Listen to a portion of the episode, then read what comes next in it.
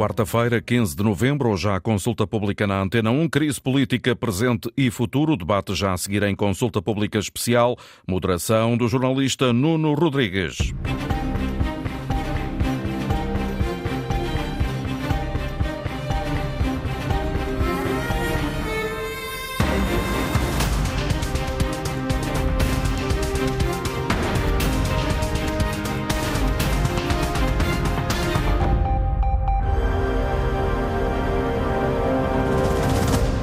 Muito bom dia. Será já com as comemorações dos 50 anos do 25 de Abril, ao virar da esquina, que o país voltará a ter eleições a 10 de março do próximo ano.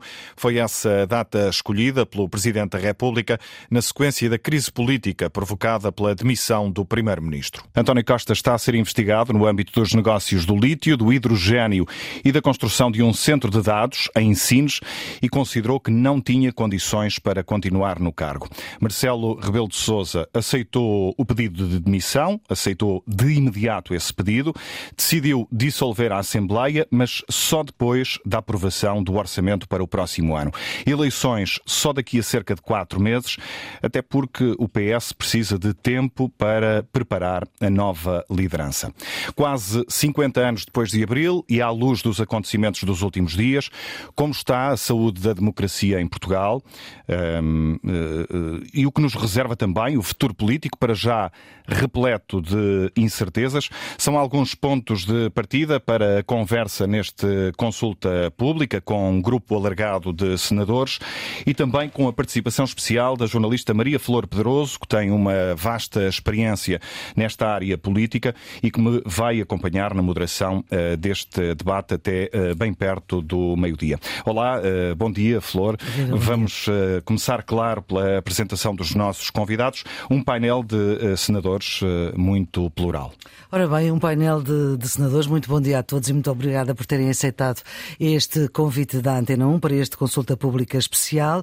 Uh, estamos com António Capucho e por ordem alfabética, António Felipe, Luís Fazenda, Manuel Monteiro, Vitalino Canas. António Capucho, na vida ativa desde 1969, quando integrou as listas da CEUD, depois formada em, em gestão, PSD desde 74, foi deputado, eurodeputado, antigo ministro e dirigente do PSD e também uh, conselheiro de Estado. António Felipe integra o Comitê Central do PCP, cerca de 20 anos deputado, foi vice-presidente do Parlamento pelo PCP, é mestre em Ciência Política e é professor universitário. Luís Fazenda, antigo deputado de pelo menos dois partidos, o DP e Bloco de Esquerda, é um dos quatro fundadores do Bloco de 1999 e é o único que ainda é dirigente do partido, integra a Mesa Nacional, é professor do ensino secundário Manel Monteiro, antigo líder do CDS durante seis anos, sucedeu a Freitas do Amaral e sucedeu-lhe Paulo Portas. Hoje é presidente do Instituto Amar da Costa, é doutorado em Ciência Política e é também professor universitário. E, finalmente, estamos por ordem alfabética, Vitalino Canas, antigo deputado socialista, antigo porta-voz do Partido Socialista, doutorado em Direito uh, já no século XXI, em 2017, com uma tese que se pode revelar talvez útil agora, porque a sua tese, eu vou dizer, é rápido o, te, o, o, o tema, o princípio da proibição do excesso, em especial na conformação e no controle de atos legislativos. Talvez com aquilo que uh, está na ordem do dia, talvez esta tese uh, dê, uh, dê algum jeito para analisar aquilo que se está a passar. Mas nós queríamos começar este consulta pública, um programa de reflexão às quartas-feiras, dirigido pelo Nuno Rodrigues, pelo meu colega Nuno Rodrigues, por um, começar nós vamos ter duas horas e, portanto, vamos ter bastante tempo uh, para conversar. Mas para já, uma, uh, uma pergunta rápida a cada um para percebermos um bocadinho uh, que pé e que terreno é que estamos a pisar. A ideia do e se fosse consigo. Começo pelo Dr. António Capucho. E se fosse consigo, sabendo o que António Costa sabia à época em que pediu a sua uh, demissão, em que deu conta ao país da sua demissão, era isso que fazia? Tinha-se demitido? Eu tinha, mas não necessariamente pelo parágrafo, o subparágrafo do, da Procuradoria. E sabendo foi, o que sabe hoje? Foi um pretexto.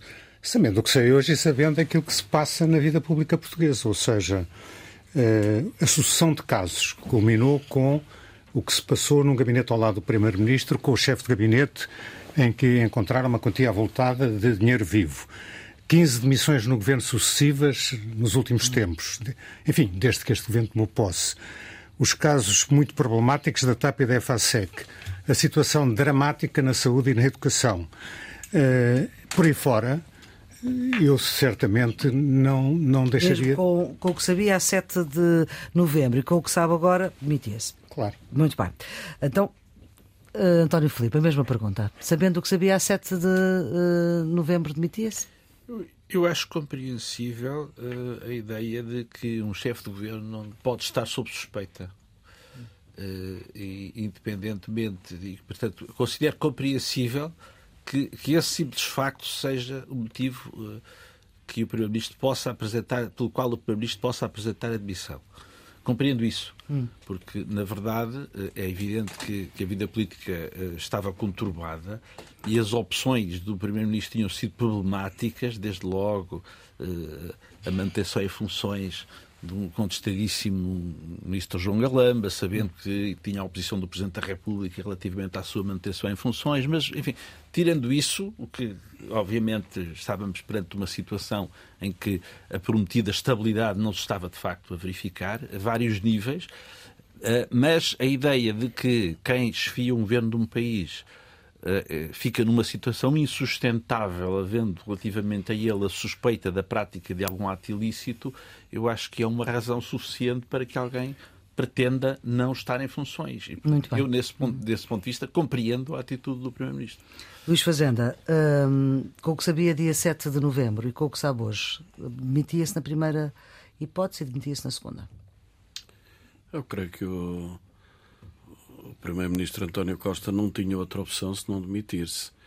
Já tinha sido chamuscado com o caso do secretário de Estado adjunto do primeiro-ministro a contas da Justiça, no seu círculo mais íntimo. Uh, depois o chefe Miguel de gabinete. Alves, está a referir a Miguel Alves. Exatamente. Uhum. Depois o chefe de gabinete. Uhum. Uh, tudo isso. Uh, em círculos concêntricos de casos e casinhos no governo, maioria absoluta do Partido Socialista. A situação era absolutamente insustentável. Uh, creio que havia uma exigência uh, de moralidade política, exigi, uh, há uma exigência de transparência para com os eleitores e as eleitoras. e a situação a partir daí para o Primeiro-Ministro, mesmo que não se tivesse demitido de imediato era seria insustentável. absolutamente insustentável, politicamente reprovável e seria contestada uh, 25 horas ao dia. Ah, mais, mais horas do que o dia tem. Doutor Manuel Monteiro, a mesma pergunta. Com o que sabia a 7 de novembro e com o que, sabia depois, que o que sabe depois? António Costa não tinha alternativa, tinha que se demitir. Bom dia, Bom dia. Uh, e muito obrigado pelo convite. Eu penso que nós temos que fazer aqui uma separação de águas. Uma coisa é aquilo que nós, do ponto de vista político, acharíamos ou gostaríamos que ele fizesse, outra coisa é aquilo que ele efetivamente fez e que fez só por uma razão: pelo comunicado da Procuradoria-Geral da República. Ponto. Podíamos dizer, ele já se devia ter demitido, eh, eh, porque aconteceram outros casos, etc, etc. Mas a verdade é que não se demitiu, nem creio que se fosse demitir. Uh, e, portanto, demitiu. Portanto, e se fosse consigo? Porque a pergunta é esta: não, se fosse eu consigo. quer dizer, isso inquestionavelmente. Sim. Mas uh, uh, estou a falar do Dr. António Costa, que, sob o meu ponto de vista, se demite exclusivamente por causa do comunicado da Procuradoria. Ou seja, não é nada do que está para trás. Não é nada da contestação política, não é nada de, de, de outros casos, de facto, quer dizer, sob o meu ponto de vista, ele deveria já ter-se demitido. Mas isso é o meu ponto de vista político. Uhum. Agora, ele não se demitiu, nem se demitiria, sob o meu ponto de vista, se não, se não tivesse sido aquele caso.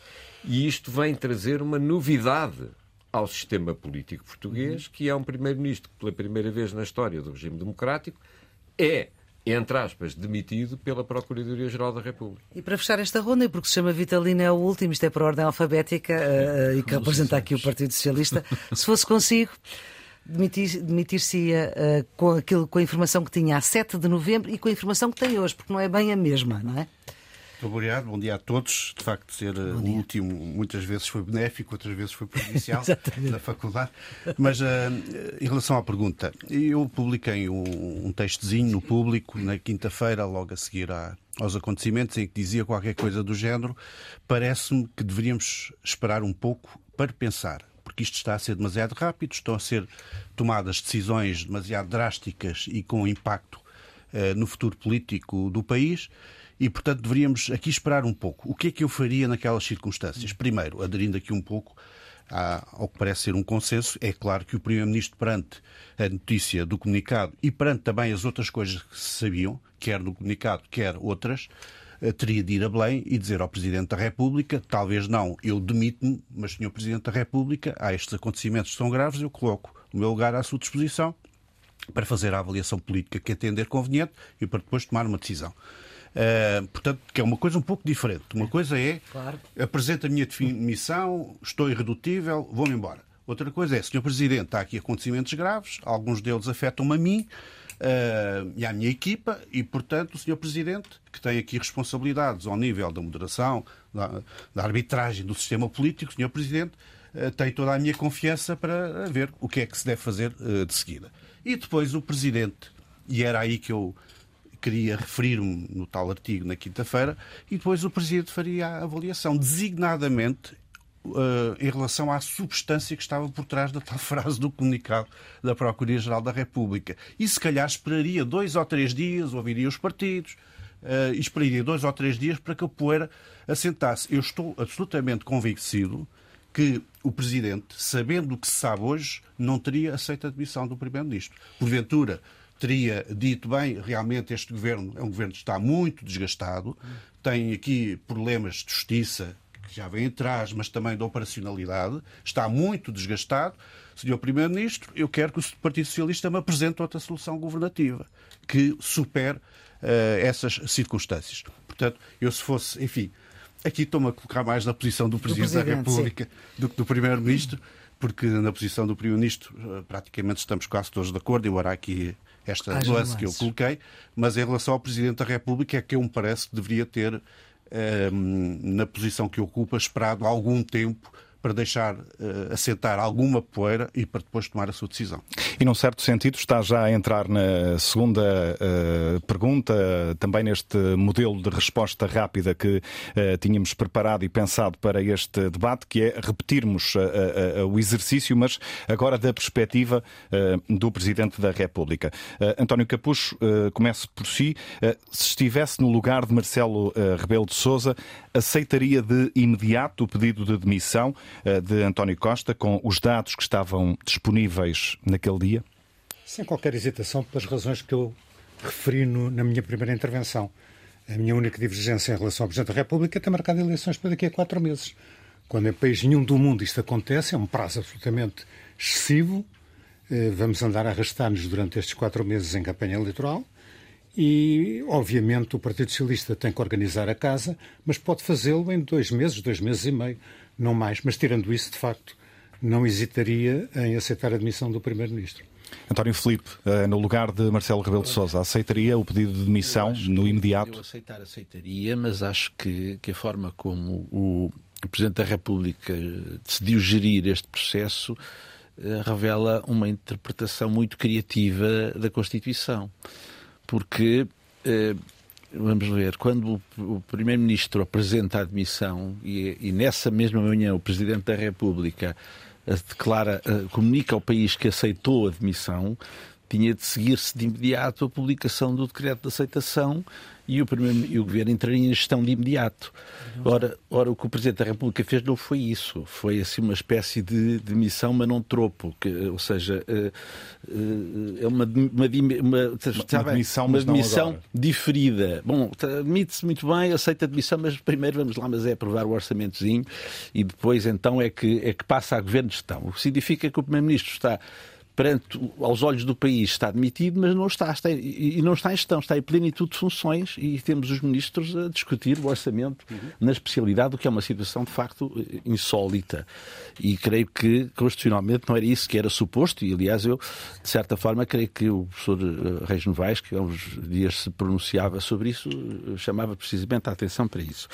Depois, segundo, segunda parte que foi eh, decide dissolver a Assembleia da República, o que, do meu ponto de vista, é a forma adequada de, de, de resolver este problema, até porque o Presidente da República, se o não fizesse, entrava em uma enorme coerência porque aqui há menos de dois anos atrás, quando, uh, quando não havia nenhuma necessidade disso, perante a rejeição de um orçamento de Estado na generalidade, em vez de convidar o governo a apresentar uma outra proposta de orçamento que pudesse ser aprovada, eh, decidiu logo, porque, porque tinha feito essa ameaça prévia, eh, se, se, o orçamento for rejeitado, convoca eleições. E, portanto, convocou eleições de uma forma, quando isso não era, não era necessário. E agora ficaria mal se perante uma situação institucionalmente mais grave, mais grave, que é a admissão do Primeiro-Ministro, enfim, não dissolver eleições. Portanto, fez bem dissolver eleições. Agora, dissolver eleições para convocar eleições. É, dissolver seja, o Parlamento. É que não é só isso, é que diferir a dissolução ou seja, temos uma situação muito original, que é o Primeiro-Ministro está admitido, mas, mas só é admitido daqui por uh, um mês. E vamos dissolver o Parlamento, mas não agora. Um mês. Só Neste é admitido... momento, para todos os efeitos, o Governo está, está em efetividade de funções, funções e em funções. plenos poderes. Plenos poderes. Exatamente. Exatamente. Exatamente. Bom, a constitucional é assim. E depois, depois o Primeiro-Ministro vai, ser, vai, vai entrar em gestão, porque é admitido em meados do mês que vem, e depois a Assembleia da República ainda vai continuar mais um, mais um mês, não é? segundo foi anunciado, porque entre a dissolução e as eleições antecipadas só podem decorrer 55 dias.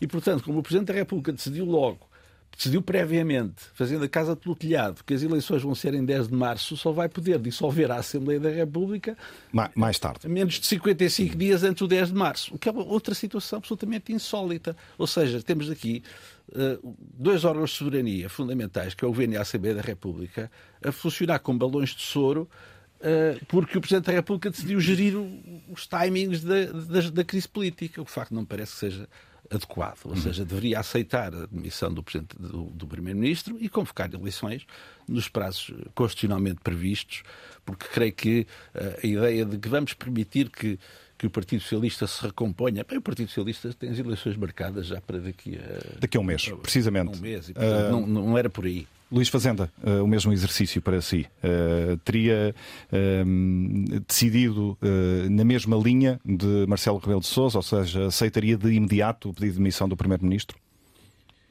É, claro que era absolutamente forçoso que aceitasse esse pedido de demissão. Era forçoso que convocasse eleições antecipadas. É uma situação eh, que, além do mais, não é de mera ruptura política, é de alguma crise do sistema democrático. Todo este fator judiciário em cima da coisa política não augura boas consequências. E isso implicaria uma decisão clara, fundamentada e eficaz. Creio que o Presidente da República o fez. Não faz é sentido ter eh, adiado para março as eleições e não ter, eh, não ter se atido aos prazos constitucionais. Tudo isto em nome de salvar um orçamento e isso só é possível porque há, afinal de contas, uma grande convergência uh, acerca desse orçamento entre o Partido Socialista e os partidos à sua direita, que aceitaram uh, este orçamento mesmo votando contra, aceitaram este processo, porque ele, se tivesse sido contestado à direita e à esquerda, creio que o Presidente da República teria mais dificuldade em fazer este tipo de operação política. Manuel Monteiro, a mesma pergunta eu, para si. Eu creio que há aqui dois momentos distintos. Pelo menos para mim, que não estou uh, de posse de toda a informação. O Primeiro-Ministro António Costa foi duas vezes na mesma manhã ao Presidente da República. E, portanto, aquilo que nós sabemos é que há uma demissão no segundo momento, mas não sabemos se ele foi lá pedir a demissão no primeiro. Nem sabemos o que é que aconteceu nessa primeira Ora, aí está. Porque o Primeiro-Ministro vai, num primeiro momento, ao Presidente da República, quando aquilo que é do conhecimento público é a constituição de membros do governo como arguídos. E isso justificaria, talvez, que o Primeiro-Ministro tivesse ido apresentar logo a demissão. Nós não sabemos se ele foi a pedir admissão num primeiro momento ao Presidente da República e o Presidente da República não a aceitou. E se não a aceitou, dizendo: olhe, demita os ministros que estão constituídos arguídos, ou pelo menos um que está constituído arguído, mas fique você no governo para não abrir uma crise política. Porque, na realidade, eu não tenho visto muita. É evidente que isto pode parecer para os ouvintes um exercício de mera especulação, mas não creio que seja. Porque, na realidade, a seguir esse primeiro momento, a Procuradora vai uh, uh, a Belém. Há um comunicado da Procuradoria, é isso que motiva uma segunda ida do, do Primeiro-Ministro a Belém. Portanto, o que é que ele lá foi fazer num primeiro momento e o que é que aconteceu nessa primeira conversa? Esta questão é uma questão relevante para nós inferirmos ou percebermos verdadeiramente toda a essência do que se passou naquela, naquela, naquela manhã. Porque há, há uma segunda vez, há uma primeira e há uma segunda vez. Segunda nota. O Presidente da República, não tenho procuração, como devem calcular, do Presidente da República para defender o Presidente da República, o Presidente da República embora eu compreenda aquilo que aqui foi dito, e principalmente pelo, pelo, pelo, até pelo António Filipe, o Presidente da República foi confrontado com um pedido ou com uma manifestação de vontade do PSD, que num primeiro momento tinha dito que não era para aprovar o Orçamento de Estado, mas num segundo momento diz nós queremos que o Orçamento de Estado seja aprovado. O que também é curioso, porque o Partido Social Democrata diz assim, aprove-se lá o orçamento, Uh, e, portanto, uh, vamos arrecadar a receita que eventualmente haja para arrecadar prevista no orçamento e tudo aquilo que de negativo possa existir também a responsabilidade não é nossa. Portanto, nós vamos começar mal porque podemos ter um governo novo que comece uh, a governar, mas a desculpar-se daquilo que está para trás, independentemente de orçamentos retificativos que possam aparecer. E, portanto, isto aqui é um erro. E eu acho que é nesse aspecto que o Presidente da República se deixou enredar, por um lado, pelo Partido Socialista, que lhe disse: Nós vamos fazer eleições em dezembro, mas precisamos de mais tempo para que o nosso líder se afirme em termos de campanha eleitoral. E por outro lado, quer dizer, funcionou aqui um pouco como, como o Salomão, que deu para um lado e deu para o outro. E, por outro lado, deixar que o Orçamento de Estado fosse aprovado, porque isso era também do interesse não apenas do Partido Socialista, mas também do Partido Social Democrata. Concluo considerando que me parece de facto, como disse aqui o Dr. António Capucho, totalmente desfasado que as eleições sejam apenas em março. É um erro, quer dizer, isto não, não, não, não, porque nós temos eleições a 10 de março e temos a possibilidade de ter um governo um mês depois das próprias eleições. E, portanto, andamos, e mais grave do que isso, porque se pode prever que destas eleições não resulte uma solução estável e que nós entremos aqui num ciclo de instabilidade brutal que talvez até uh, uh, seja uh, um motivo, infelizmente, sob o meu ponto de vista, para criar um desnorte ainda maior por parte dos cidadãos portugueses em relação ao regime e não apenas em relação ao sistema. Vitalino Canas, eh, há pouco já teve a uh, oportunidade de responder, ainda que indiretamente, uh, a esta questão. Teria preferido esperar uh, mais uns dias, se estivesse no, no lugar do Presidente da República. Não sei se quer acrescentar mais algum argumento a este ponto, mas eu aproveitaria para lhe lançar também uma terceira e última questão, ainda neste modelo de, de, resposta rápida. Agora, na perspectiva da Procuradora-Geral da República. Com tudo o que sabemos neste uh, momento, uh, se estivesse no lugar de Lucília Gago, uh, já teria sentido necessidade de prestar esclarecimentos adicionais ao país para além do que fomos conhecendo através dos comunicados? Bom, permita-me eh, ainda eh, refletir sobre a primeira questão que estava aqui em causa, designadamente a análise da solução política que foi aqui encontrada, política e também constitucional que foi aqui encontrada, para apontar cinco argumentos pelos, eh, pelos quais eu não gosto da solução. Primeiro, um argumento de natureza política geral. Suponha que em 10 de março há eleições e o Partido Socialista, já com uma nova liderança, ganha as eleições não é, não é implausível. O Partido Socialista, que está sem liderança, não se sabe quem vai ser o líder, já está à frente das sondagens que estão a aparecer. E, portanto, suponha que o Partido Socialista ganha as eleições. As sondagens têm falhado muito.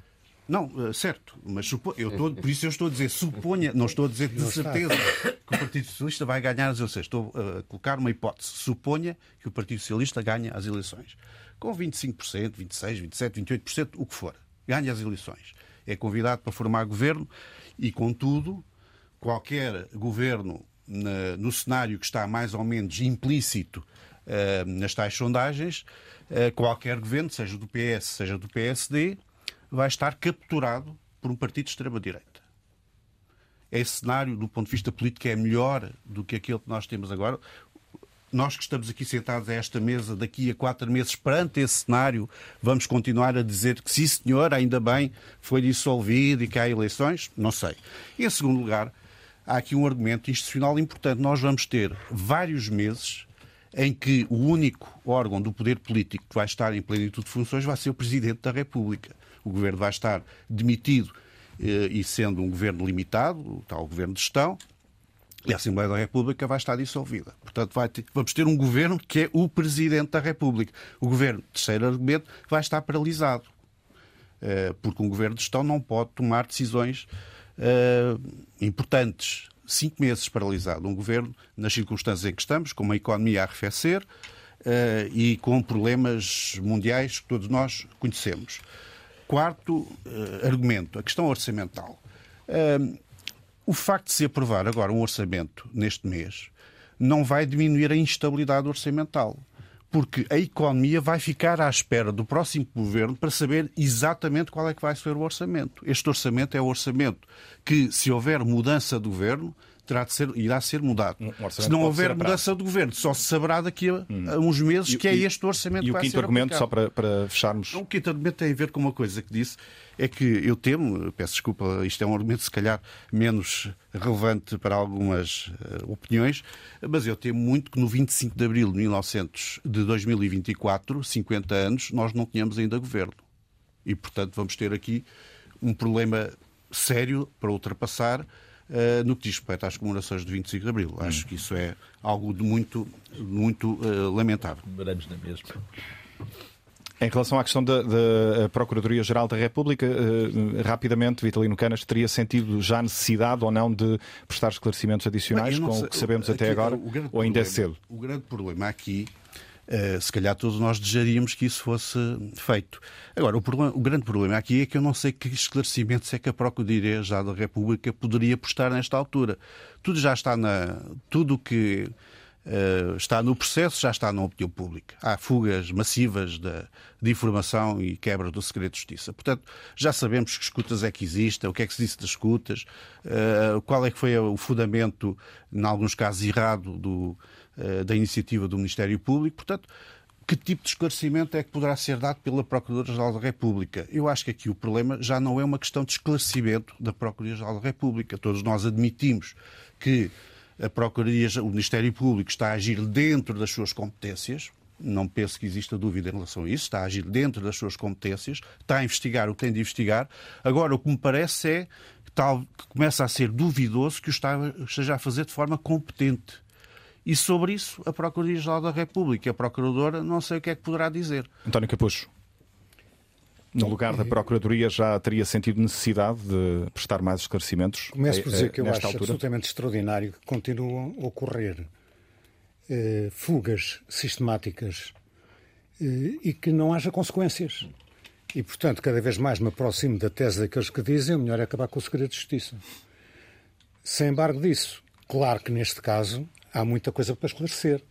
E acho que a senhora Procuradora, desde o primeiro momento, em vez de fazer comunicados esquisitos e difíceis de interpretar. Porquê esquisitos e alguns, difíceis de interpretar? Devia, sim. Porque essa, essa, essa, ah, pelo menos essa classificação ainda não tinha ouvido. Comunicados eu, eu interpreto perfeitamente, sim. mas houve publicamente quem interpretasse de forma diversa o último parágrafo. Mas, de qualquer maneira, ela devia, à partida, prestar esclarecimentos sobre a situação. E a partir do momento em que há fugas ao segredo de justiça, e ainda por cima as prestações, mais uma razão para ela vir pôr um ponto final naquilo e se não consegue travar. Ela, e aliás isto não é só, não é só do tempo dela, já no passado ocorreu sistematicamente. Eh, deviam, à partida, esclarecer o eleitorado. António Filipe?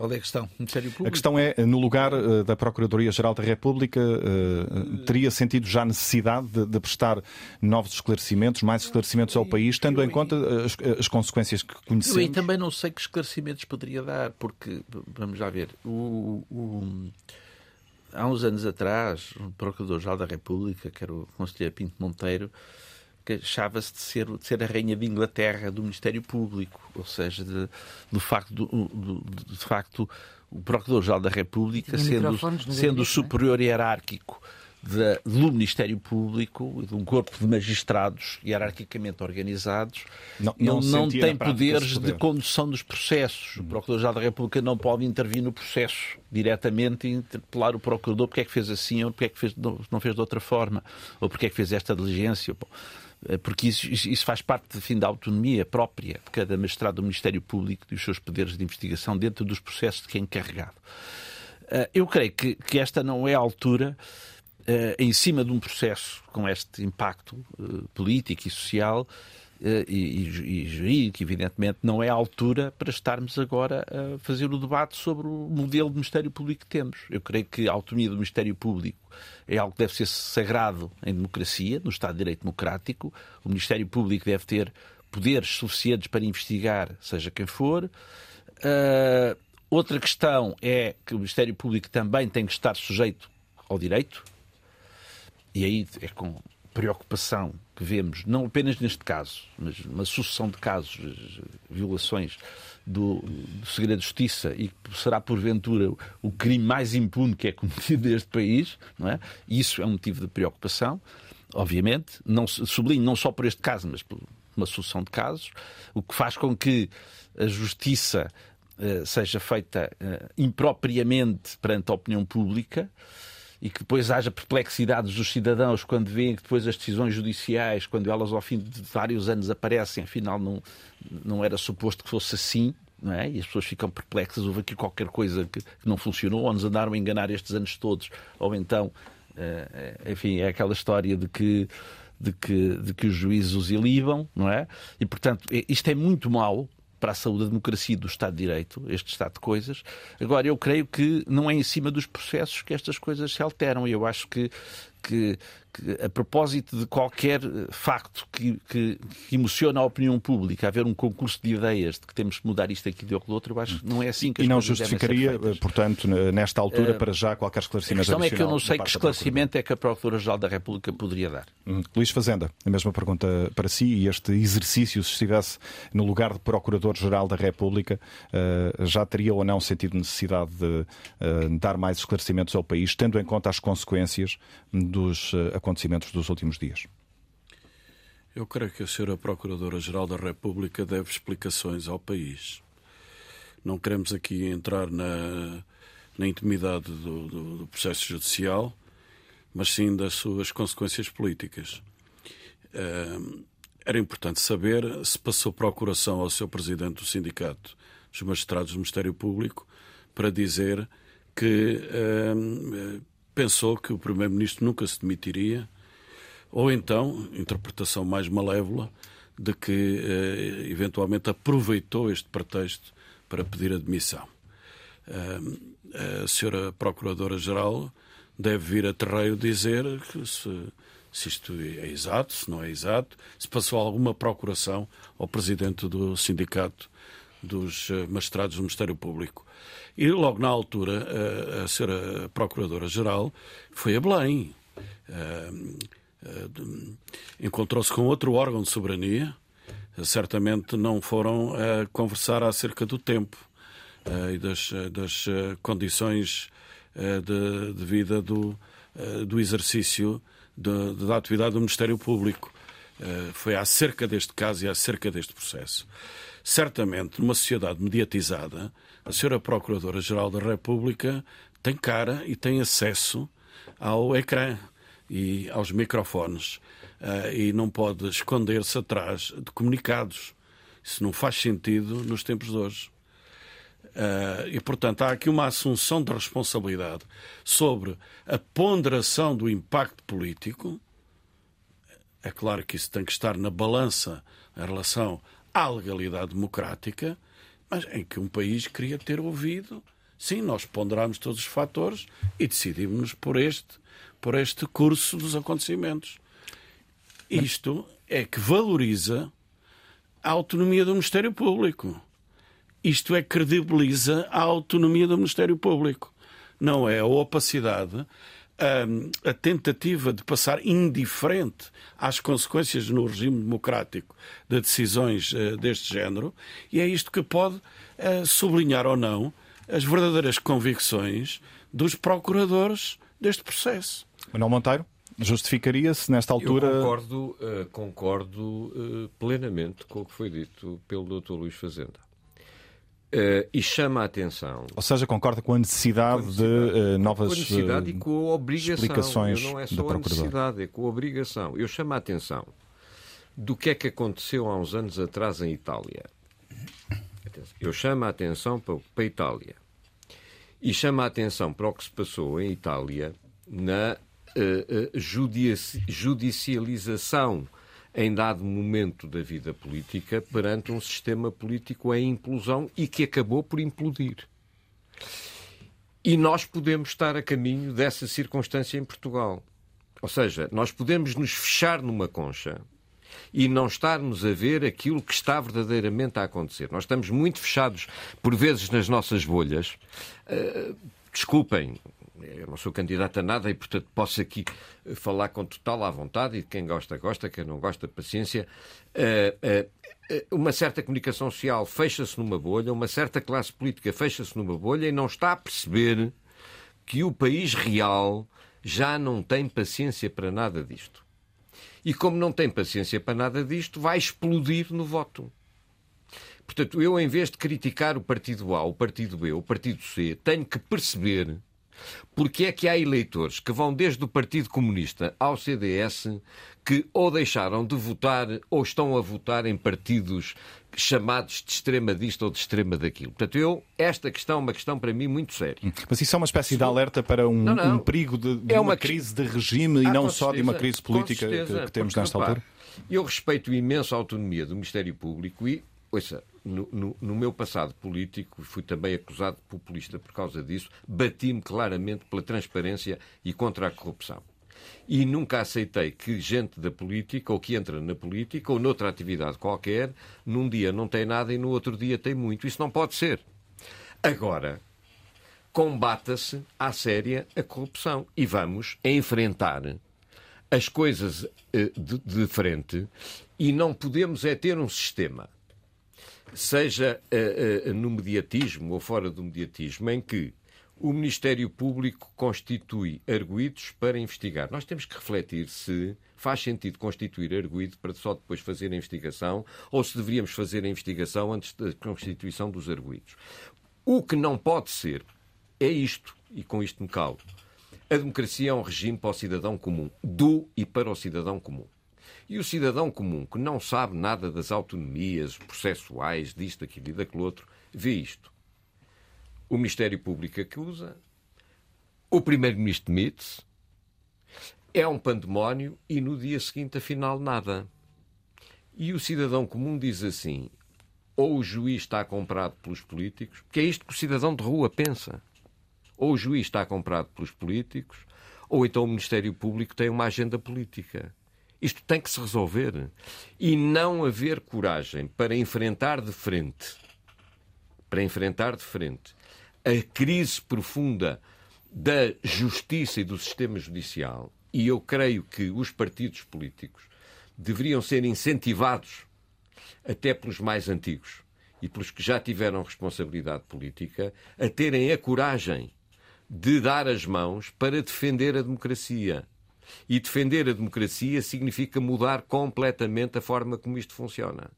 E a senhora Procuradora-Geral da República, que contribuiu para demitir um Primeiro-Ministro, porque esta é que é a realidade dos factos. Ele não foi demitido pela greve dos médicos, nem pela greve dos professores, foi demitido por um comunicado. E eu tenho o direito, como português, de saber se o Primeiro-Ministro se demitiu bem ou se demitiu mal e se aquilo que está no comunicado da Procuradoria está certo ou está errado. Eu tenho esse direito de saber. E, portanto, a Procuradora não se pode fechar em copas em nome da transparência e em nome do combate à corrupção eu acho que ela tem que dar a cara, como aliás noutros países em que os procuradores Acontece. dão a cara. E há Isto- essa tradição também. Posso editar aqui uma coisa, não sei se, Sim. se- se- em relação a isto. Vamos lá ver uma coisa. Eu acho que as pessoas que de uma forma geral estão a solicitar, não vou deixar de fora este painel, mas as pessoas que de uma forma geral estão a solicitar ou estão a exigir, ou estão a pedir Que a que a PGR Procuradoria-Geral da República eh, se pronuncie, fazem-no com duas linhas de intenções. Há quem entenda que a Procuradora-Geral da República deve vir explicar e mostrar que existe um caso sólido contra o Primeiro-Ministro e contra os demais. Que aquele caso, como está, está fraquinho e que a Procuradoria-Geral da República, a Procuradora, devia vir explicar para mostrar que o caso é sólido. Primeira linha. E há quem entenda que, como o caso está manifestamente fraquinho, a Procuradoria-Geral da República devia vir dizer que afinal se enganou e que realmente houve ali alguns erros Qual é que de seria a de consequência juízo. disso? Ora, a Procuradora-Geral da República não pode fazer nenhuma destas duas coisas. E, portanto, qualquer coisa que ela pudesse vir dizer seria apenas aumentar o ruído. Dizer uma coisa inócua, criar talvez até mais celeuma pública, mais dúvidas e não teria nenhum efeito. Portanto, eu acho que esta ideia de pedir que a Procuradoria agora venha explicar, mas explicar rigorosamente o quê? Dizer que afinal se enganou? Não creio que a Procuradora venha a dizer isto. Que afinal o caso era fraquinho e que não devia lá ter posto aquele, eh, aquela frase do comunicado. Não, quero, não creio que a Procuradora possa dizer isso. Até dizer, porque, não, não, porventura- até porque, aqui- porventura, nós será cedo um caso muito robusto, é? por isto, por isto e por aquilo. Também não pode fazer. Isso seria uma pressão eh, ilegítima sobre o processo. Portanto, peço desculpa, mas não vejo.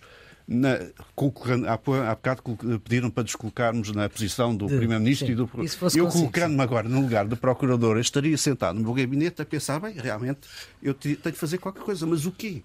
Não posso eh, agora apresentar-me ao público eh, despindo as vestes. eh, não, acho que não.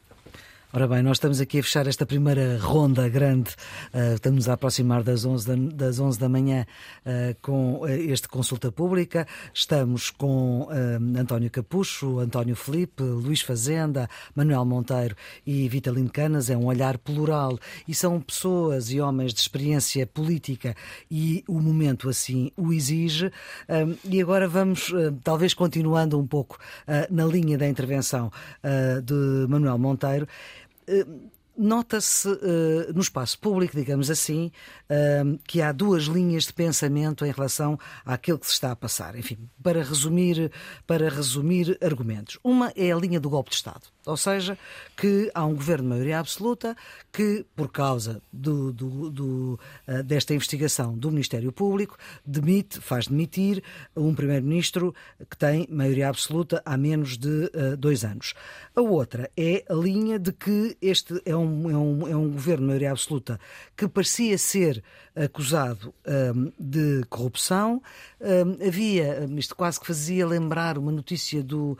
do pelo menos foi, esse, foi isso que eu, que eu uh, senti quando olhei para o telemóvel, telemóvel e vi a notícia que afinal não era António Costa Primeiro-Ministro era António Costa Silva. Parecia uma notícia do inimigo público, que tinha havido um erro uh, quando confundem o Primeiro-Ministro com o Ministro. Uh, e, portanto, e, e há aqui a questão da responsabilidade política. Doutor António Capucho, com a sua experiência longuíssima uh, como político, como uh, político de um dos partidos uh, do centro do nosso sistema político, um, o que é que isto lhe diz sobre a qualidade da nossa democracia e o que é que isto lhe diz sobre a qualidade do nosso regime? Este regime, como nós o vivemos hoje, está posto em causa. Esta situação política que vivemos, esta crise política, é muito diferente de outras crises políticas. É completamente diferente e o cidadão comum, perante os acontecimentos que se vão desenvolvendo, nomeadamente à volta do governo e as questões que lhe dizem respeito diretamente, Estou-me a referir no primeiro caso a esta série de acontecimentos que atingem desde, eventualmente, o Primeiro-Ministro até vários ministros, chefes de gabinete, etc., até uh, ao ponto em que o cidadão comum olha para a resposta que o Governo lhe dá em relação às suas necessidades, seja na saúde, na educação, nos tribunais, que é para mim a questão fundamental, é a morosidade dos tribunais, e, portanto, pensa que não é com esta gente que vamos lá e começa a cair nos braços dos partidos da extrema-direita e da extrema-esquerda. Era até a explosão e... de que falava o Dr. Manuel Monteiro. Exatamente. E, e, portanto, de facto, estamos numa situação extremamente difícil e eu não acredito muito que eh, as próximas Acredita eleições... na tese do golpe de Estado constitucional, não? Do, do, golpe de Estado uh, para retirar um governo em funções, não? Não, isso de maneira nenhuma. Eu penso que a democracia vai se regenerar a si própria e eu tenho a expectativa muito otimista, porventura ingênua, de que nas próximas eleições uh, seja possível, absoluta... embora eu saiba da dificuldade que haja, o que vai ocorrer a propósito da constituição do governo, uhum. não acredito que vá até abril, mas, eh, embora sabendo isso, tenho a expectativa que possa haver uma regeneração, porque finalmente os políticos perceberam, primeiro, têm que mudar a lei eleitoral para a Assembleia da República, que é um verdadeiro escândalo. Uhum. A qualidade dos deputados, necessariamente, com esta lei, eh, começa a, eh, a esboroar-se. Eh, não importa ter qualidade para ser deputado, o que importa é ser amigo do presidente da Distrital, e estou a dizer isto em relação principalmente aos grandes partidos, e os cidadãos têm que perceber que não podem compactuar com estas atitudes. Eu acho extraordinário, por exemplo, que a partir do momento em que caiu a corrupção, porque de facto terá havido um, um exagero de interpretação dos factos pelo Ministério Público, eh, e ainda bem que caiu, no sentido ótimo. Eh, não percebo também porque é que as pessoas foram presas e esta questão da, da prisão preventiva é escandalosa para mim, não apenas neste caso. Sim. Em geral, o exagero da prisão preventiva. Mas... O Ministério Público ainda vai recorrer, uh, de qualquer forma, é isso que temos nesta altura. O que parece faz sistematicamente, ou quase sistematicamente, portanto não, não é novidade. Mas não é muito comum termos um juiz de instrução contra, perdão uma expressão, um, contra o Ministério Público, não é? contrariando quase em, Seja como for, eu dou o facto consumado e não gosto de comentar. Eh... Portanto, dá o facto consumado, ou seja, dá o facto que não há corrupção. Não, não, dou o facto consumado que o juiz entende que não há corrupção. Não, exatamente. Tudo bem. São factos. Okay. Vamos para a frente. Agora, não havendo corrupção, há tráfico de influência. Mas então isso, isso, não tem, isso justifica a Isso não tem importância nenhuma. Por amor certo, de Deus. Certo, mas isso justifica. A questão é esta. Uh, justifica a admissão de um governo? Claro que justifica, mas não apenas isto, Maria Filipe Pedroso. Uhum. O que justifica a admissão do governo foram as situações diversas, múltiplas, que eu referi na minha primeira intervenção e que não têm a ver apenas com esta situação, têm a ver com muitas outras. Muito bem. António Filipe, golpe de Estado, uh, ou uh, uma linha de. Maria Flor, deixe-me só acrescentar isto, desculpe lá. António Peço desculpa ao António Filipe. Se por acaso a saúde estivesse ótima, todos tivéssemos médico de família, os hospitais respondessem em vez de estarem a fechar, se a educação houvesse professores em todos, para todos os alunos, uh, enfim, se tivéssemos num país cor-de-rosa, porventura a decisão do Presidente da República seria outra. Agora, se a tudo o que aconteceu se acrescenta uma situação no país, mais a TAP, mais a FASEC, etc., de, de, de caos completo, bom, Mas abençoada a admissão. António Capucho, isso passa a ideia de que o governo cai um, porque há a percepção de que não está a governar bem, uh, não está a aproveitar a maioria absoluta eu não sei, eu não sei, Eu não sei se deva ou não deva acompanhar, se é disparatada ou não é disparatada a opinião de alguns de que isto foi um pretexto ótimo para o seu ministro, para o seu primeiro-ministro desaparecer de circulação. Porque ainda por cima sabe que a situação económica vai piorar, que no último trimestre uh, tivemos maus resultados, uh, bom, e por aí fora. Eu não quero ir por aí, mas, enfim. Bom. Muito bem. Vamos, então... Vamos para aí. Vamos. António Filipe. Eu, eu, ponho de parte a, a ideia do golpe de Estado, dizer, acho que é um, um, radicalismo na apreciação desta situação. E então vamos às preocupações com a democracia. De Sim, não... eu percebo, eu percebo, até pessoas enfim, muito, muito prezames e que vieram com, com, com, essa opinião. Que é que é uma opinião, eh, uma apreciação demasiado radical da situação que estamos a viver. E, e, então entramos na questão da preocupação com a democracia. Eu acho que há a preocupação central em relação à democracia é que uh, o regime democrático tem que dar satisfação aos problemas das pessoas. E, de facto, os problemas das pessoas uh, aquilo que preocupa as pessoas é como é, que, como é que o dinheiro chega ao fim do mês, é como é que vão pagar a prestação da casa, se tiverem problema de saúde, como é que vão resolver o seu problema. Uh, se tiver a correr uma, uma urgência, ela esteja fechada. Uh, como é que vão colocar os filhos na faculdade se não conseguem encontrar alojamento no local onde eles foram colocados? Enfim, tudo isso. Eu creio que é, essa é a preocupação central. Se o poder político não dá resposta a estes problemas, evidentemente cria uma situação de mal-estar social que é preocupante para a saúde do regime democrático, sobretudo se, essa, se essas inquietações forem uh, mal orientadas. E, e aí eu, eu, aqui tenho uma visão não tão pessimista uh, sobre a, a, o futuro do regime democrático.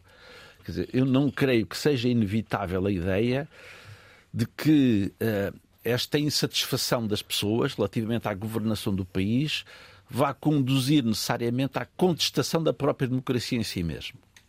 Eu, eu acho que é, que é uma visão que eu, uh, talvez possam dizer que esteja a ser demasiado otimista ou demasiado confiante no futuro, mas enfim, tenho essa confiança uh, de que não será assim. Uh, nós temos visto, inclusivamente, na nossa vizinha Espanha, que o partido da extrema-direita, que toda a gente dizia que também vinha por aí acima, afinal não veio. houve, de facto, também uma preocupação por parte do povo espanhol de não, de não, não alinhar nesse tipo de radicalismo antidemocrático. Eh, eu creio que as forças, essas forças têm sofrido derrotas importantes em vários países onde se afirmaram, embora também tenham tido vitórias noutros. E, portanto, eu creio que a preocupação deve existir. Agora, eu creio que é, é errado para os democratas pensar que existe alguma inevitabilidade na ideia de que a insatisfação relativamente ao funcionamento da governação do país em democracia tenha como resposta dar cabo da democracia. Eu creio que é um dedo dos democratas lutar contra isso, não dar isso como adquirido.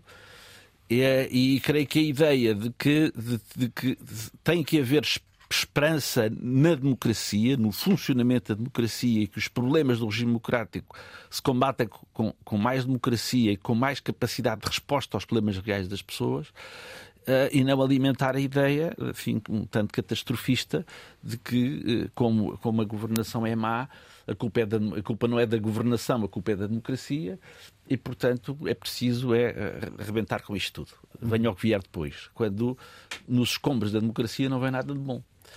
E, portanto, o que é fundamental é que ela, de facto, seja, seja defendida e, e, bem, essa defesa passe, de facto, por, por haver um escrutínio sério da governação, das condições como o país é governado, da justiça na tomada das decisões, uh, não, não considerar que aquilo que nos, que nos vendem como inevitabilidades são, de facto, inevitabilidades, não são, são opções políticas. E creio que vamos, o momento eleitoral que vamos ter em 10 de março é importante também desse ponto de vista. O que é que queremos para o país? Uh, o que é que esperamos? O que é que queremos para depois do dia 10 de março? Uh, creio que provavelmente ainda, ainda, ainda, ainda vamos ter tempo neste debate de chegar lá. Sim. Agora, o que eu queria deixar aqui uh, para já é preocupação com a democracia, sim, mas também uma confiança em, em que as forças democráticas vão, vão conseguir uh, prevalecer e, enfim, e uh, ultrapassar esta crise. Espero eu que ultrapasse num sentido que seja mais favorável à melhoria das condições de vida das pessoas do que o contrário, porque aí de facto é que, efetivamente, se, se, se as pessoas não sentirem que há resposta aos seus problemas reais, aqueles que eles sentem de facto no dia a dia, então aí os perigos são maiores. Uhum. Uh, Luís, fazendo também esta questão de regime, uh, no fundo, estas duas linhas de pensamento, a linha do golpe de Estado ou a linha de o governo demite-se porque estava a governar mal uh, e, portanto, é assim que ele cai. Eu ponho completamente de parte essa tese do golpe de Estado. Uhum. para além de ser artificiosa, ela engana as pessoas. nós queremos crer que o Ministério Público funcionou de acordo com uh, o imperativo constitucional e que tem, uh, no cumprimento da sua missão, o respeito pelo Estado de Direito Democrático. E é nessa, nessa medida que temos expectativa em relação ao Ministério Público. Eu insisto na ideia de que no dia 7 de novembro o país gostaria de ter visto e ouvido a Procuradora-Geral da República. Era nessa altura que tinha que dar explicações. Governo, eh, a acusação de corrupção sobre, ainda estava. Sobre, sobre a convicção do processo, dando nota ao país de que percebia, percebia o impacto. Aí, sim, 7 de novembro, sim, hoje é. Percebia o impacto, é o impacto das, da, da, da, eh, do, do que, das ações que estavam a ser eh, tomadas, então, eh, e enfim, dando uma nota de transparência e tranquilidade sobre o funcionamento das instituições ao país. Ao país de, de todos nós e não apenas ao seu Presidente da República, como parece ter acontecido. Agora, o, o, as pessoas em geral, e bem, associam uh, na, na, no regime constitucional que nós temos, associam o Estado Social à, à qualidade da democracia. E, portanto, não entendem bem a democracia pós 25 de Abril sem um Estado Social. O Estado Social foi eh, se foi conseguindo realizar, que progrediu ao longo de décadas e que está em regressão há já bastante tempo. E, portanto, aquilo que está a acontecer neste momento nos serviços públicos em geral, uh, o que está a acontecer na educação, na saúde, na justiça, uh, em áreas da segurança social, em relação ao cuidados, em relação à terceira idade, há regressão efetiva. E os cidadãos, em geral, não conseguem entender, eh, em relação às expectativas de futuro do país, que haja uma regressão eh, praticamente constante do investimento público. E que isso não, não traz horizonte nenhum, pelo contrário, tem vindo a alimentar uh, uh, aquela ideia peregrina de que uh, é preciso abrir o país a qualquer tipo de investimento estrangeiro e abrir as portas à imigração da, da juventude portuguesa. Portanto, isso é, é um, é esse, esse nó cruzado que existe de expectativa na vida política portuguesa é que tem vindo a criar descrédito em relação ao sistema político. Mas aqui está, eu partilho eh, da mesma convicção do António Felipe, que entendo que as forças democráticas e o povo português têm condições para resistir a qualquer tentativa de vir a desvirtuar o regime eh, político-constitucional que foi instaurado em 25 de abril de 74 e do qual iremos celebrar 50 eh, anos, dentro em pouco, haja ou não haja governo, creio que o povo português fará a celebração de vida. É, o, que, o importante é que esteja lá a Constituição, não exatamente um Primeiro-Ministro. Portanto, aqui é que se tem que fortalecer, é nas raízes. Quando há crises em qualquer instituição, em qualquer entidade, em qualquer partido, o que é que se procura? As raízes dessa instituição, dessa entidade ou desse partido. Porque será nas suas raízes que se encontram as forças exatamente para uh, alterar, melhorar, regenerar, uh, fazer progredir aquilo que, uh, que, está errado. E aqui, em concreto, é o que se passa com a democracia portuguesa. Ou nós elevamos a qualidade e as condições da democracia na, no, no Estado Social, ou elevamos as condições e as potencialidades do investimento público como estratégia da economia portuguesa, Uhum. Ou então, de facto, eh, as expectativas vão, eh, vão ficando uh, desvanecidas em boa parte da população portuguesa e isso é absolutamente lamentável. Manuel Monteiro, também esta questão de regime, golpe de Estado ou o governo pode cair porque governa mal? Muito bem. Resumindo, não é? Permita-me só aqui um, uma pequena picardia aos meus uh, companheiros de painel, Dr. Luís Fazenda e Dr. António Filipe, quando eles dizem as forças democráticas vão vencer, eu não sei o que é que eles incluem como forças democráticas, porque pertence a um partido do CDS que já foi considerado não democrático, que votou contra a Constituição em 1976. Mas acho que hoje... E que penso que não se arrependeu de ter votado contra a Constituição em 1976. Acho que todos sabemos de que é que estamos a falar. Ah. Mas o. o Pronto, era essa clarificação para já ficar temos feito. a benção democrática do PC e do Bloco. o, o, bom, eu queria dizer o seguinte. Eu também não alinho na ideia de que houve um golpe de Estado, mas houve um golpe no Estado. Isso aí não tenhamos a menor dúvida. Continuo, não sei se o Primeiro-Ministro arranjou um pretexto. Não sei. O que sei é que este pretexto foi um pretexto eh, objetivo que ele não teria para se demitir. Vamos ser claros. O Primeiro-Ministro, no meu ponto de vista, não só não se iria demitir, porque tinha uma maioria absoluta, como o Presidente da República não queria que ele se demitisse. E, portanto, se não fosse esta circunstância, nós não teríamos eleições antecipadas. Esta circunstância ou uma circunstância parecida. Portanto, não estavam criadas quaisquer condições políticas para ele se demitir agora, nem o Presidente da República queria que ele se demitisse. Bom, dito isto, há aqui um ponto que é um ponto, para mim, fulcral. Eu compreendo que o cidadão normal, a minha mãe, que é uma cidadã, uh, uh, uh, esteja fundamentalmente preocupada com duas coisas: a sua saúde e a sua segurança. E saber se tem dinheiro, efetivamente, que é uma senhora reformada, para cuidar da sua saúde. E, portanto, o, o, idoso, e eu vejo isso na minha mãe, que tem 86 anos, tem as, as duas primeiras preocupações: é a sua saúde e dinheiro para ter eh, cuidados de saúde e a segurança na rua.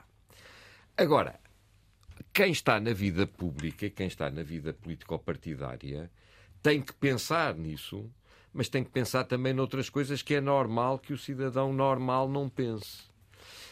O doutor António Capucho dizia assim: tráfico de influência. Porquê é que em Portugal há tráfico de influência? Aquilo que vulgarmente muitas das vezes falamos da cunha. Porque o sistema não funciona. E porquê é que o sistema não funciona? Porque nós temos leis opacas. E porquê é que nós temos leis opacas? Porque provavelmente nunca tivemos a ousadia, ao fim destes anos todos, de saber quem é o, quem é o, o, verdadeiro intérprete do poder legislativo. Será que a Assembleia da República e o Governo é que são os verdadeiros legisladores em Portugal? O, o, António Filipe é deputado, eu não sei, o doutor Vitorino já, não é deputado agora. Já ninguém aqui é, é deputado. Não, não, foi deputado, foi deputado até há menos. Ninguém aqui está no ativo, mais, digamos assim, e é mesmo, qualquer um mesmo por isso que estão aqui. Eu tenho dúvidas, eu tenho muitas dúvidas, tirando o aspecto jurídico ou formal, que o Parlamento e o Governo sejam os verdadeiros legisladores em Portugal. Tenho muitas dúvidas.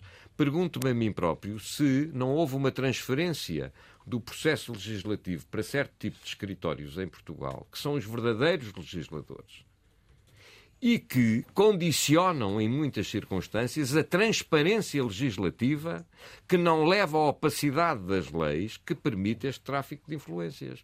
Porque se o sistema fosse transparente, se tudo funcionasse normalmente, não havia tráfico de influências. Porque a mim não me choca que um Presidente de Câmara, um Primeiro-Ministro, procure resolver assuntos. É por isso que ele lá está. Quer dizer, é normal que eu telefone a um presidente junto, a um presidente de Câmara, e dizer: olha, estou aqui com um problema na minha rua, resolva isto. Mal era se ele não resolvesse, porque então eu quero o outro presidente de Câmara ou outro presidente de junta. O grave será se eu fizer o telefonema e lhe disser assim: resolva-me lá isto que eu pago-lhe X. Isso acontece, isso acontece, é grave que aconteça. E nós temos que ter um sistema transparente. E ao fim destes anos todos, não temos um sistema legislativo transparente, nem temos leis transparentes. Temos leis que exigem interpretações de interpretações, análises de análises. Porquê? Porquê é que é assim? E este problema é um problema grave da democracia. Porque o cidadão que não vota ou que vota de protesto pode não estar a pensar que está a dar cabo da democracia. O, e provavelmente não estará. O problema são os efeitos do seu voto, as consequências do seu voto, as consequências da sua manifestação. E, e, e não perceber o mal é contribuir para perpetuar o mal. Muito bem, doutor Campos. A mesma questão, a questão do regime. Seguramente golpe de Estado não. Golpe de Estado é uma coisa muito séria uh, e tem características próprias e estamos uh, longe muito disso. longe, muito longe disso. E também não está em causa a democracia. Uh, eu acho que, aliás, aquilo que se está a passar até diz bem da nossa democracia. Porque eu, quando vejo nos Estados da América um presidente que esteve em funções enquanto era acusado de crimes pelos quais, aliás, está a ser julgado. Eh, um primeiro-ministro na Inglaterra que teve durante meses a fio a ser acusado de ter praticado determinadas ilegalidades ou ilícitos e que só saiu depois de ser empurrado pelo partido. Em Israel temos um primeiro-ministro que está a ser julgado uhum. pela e Justiça e que procurou, aliás, ou está a procurar alterar o sistema constitucional para retirar funções ao, ao Supremo Tribunal um, e que mantém-se em funções e conduz uma guerra.